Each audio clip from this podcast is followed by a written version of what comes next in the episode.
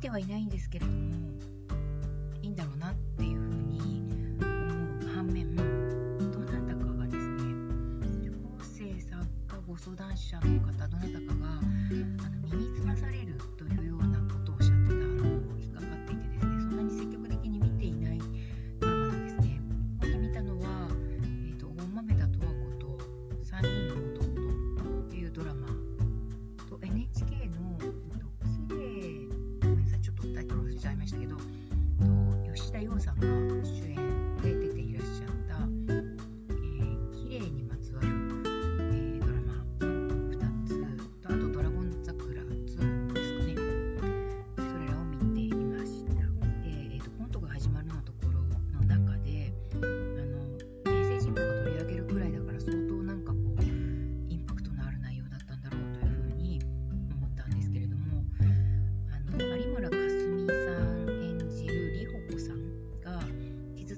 社を辞めたけれども今また再就職しようとしていて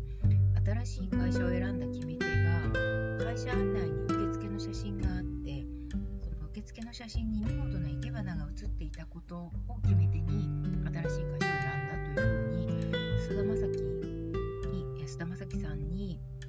あの話した場面だったんですね。すごいなんかこの切り取り方が素晴らしいなと切り取り方が私的にはストライクだったっていうことなんですけど、えー菅田将暉があの有村架純さんのねセリフを聞いてえそれだけっていうふうにこう聞き返してるんですね。で有村架純さんが「はい本当にそれだけなんですけど」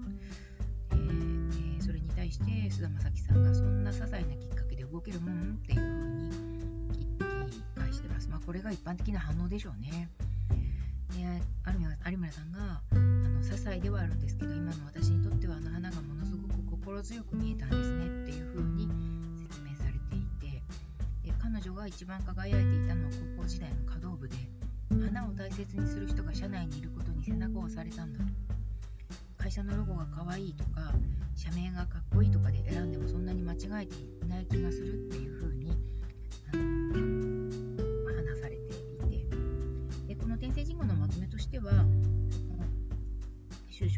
の時期で仕事に就くのが人生の大きな転機であることは間違いない。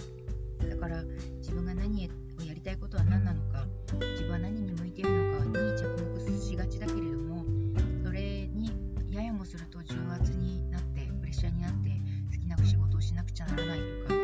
りたいことを見つけなければならないとかっていうふうに自分に向いてないんじゃないかのように仕事を選び直すことが、